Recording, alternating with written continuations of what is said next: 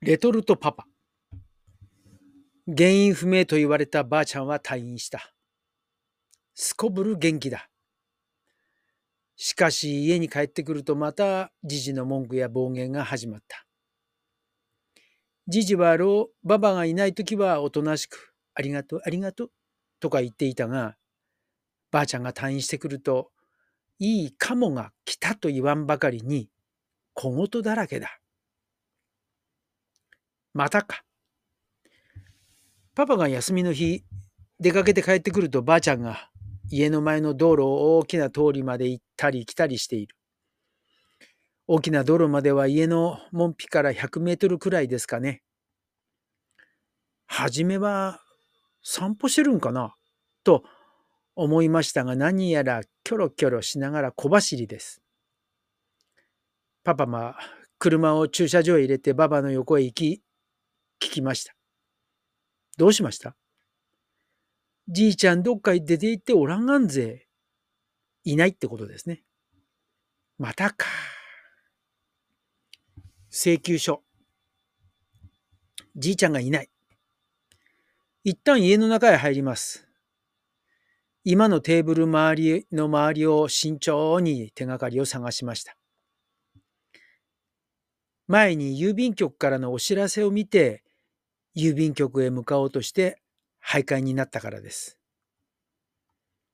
ああ、あった。テーブルの上に市民病院の先日のばあちゃんの入院請求書がありました。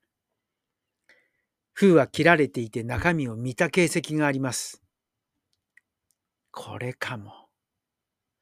もしかしてじいちゃん、銀行へお金を下ろしに行ったかも。まるで刑事みたいですね。こうなってくると。すぐに納屋を見ます。自転車はある。ということは、歩きだからそうは遠くは行っていまい。じゃんじゃーん。パパは刑事です。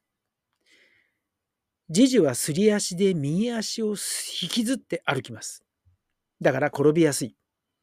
すぐに車に乗り込み、銀行の〇〇支店へ向かいました。銀行にはいない。もう一度ゆっくり、車を家まで走らせます。すると、見つけた町内のゴキゴミ置き場のフェンスに寄りかかって立ち尽くして、どうも疲れて体が動かないようです。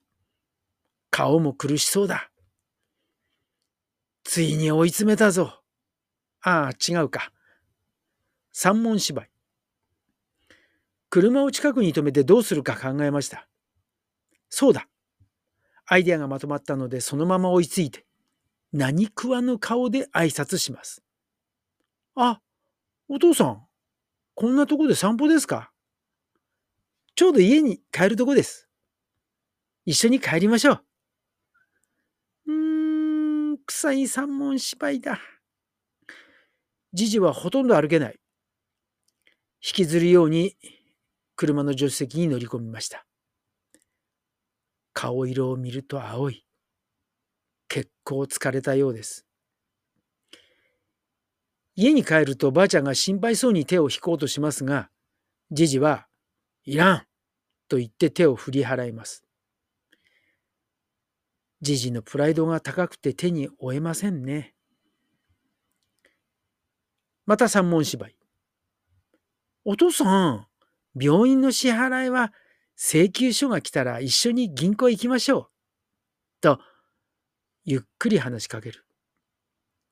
じじは分かったような顔をして、分かった、と言いました。今度の火曜日に一緒に行くと約束します。レトルトパパ。カレーと肉じゃがの違いは具材が同じで、カレーのルーか醤油かの違いだと知ったパパは、どんどん同じ材料を作った、使った料理作りにはまっていきます。そうか、具材が一緒でも味付けが変わると楽かもしれん。パパの理想はうまくて簡単すぐできる。です。カレーと肉じゃがの他に何か同じ具材でできるものはないだろうか？探すと、クリームシチュー、ポトフ、コーンシチュー、トマト煮シチュー。なんととりあえず4品あった。これで少しは味に変化が出るぞ。娘とパパの料理当番はほぼ1日おき。パパはとりあえず、とりあえずこのメニューをローテーションに組んでやっていくことにした。この他にもメニューは増えていきます。スーパーのレトルト商品を使うことも覚えました。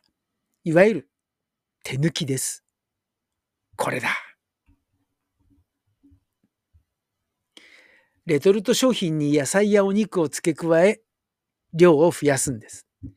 足りない味付けは調味料を足したり、お味噌や醤油を足して整える。初めから作るのは難儀ですが、完成しているものに足していくのは割と簡単でした。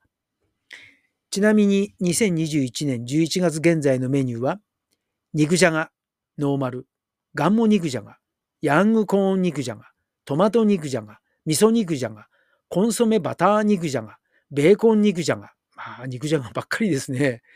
カレー、ノーマル、ナストマトカレー、ポトフ、サバ缶トマトナス、コーンクリームシチュー、もつ煮込み、レトルト、八宝菜、レトルト、と、こんな感じです。はあ、と、今日はここまで。では、また。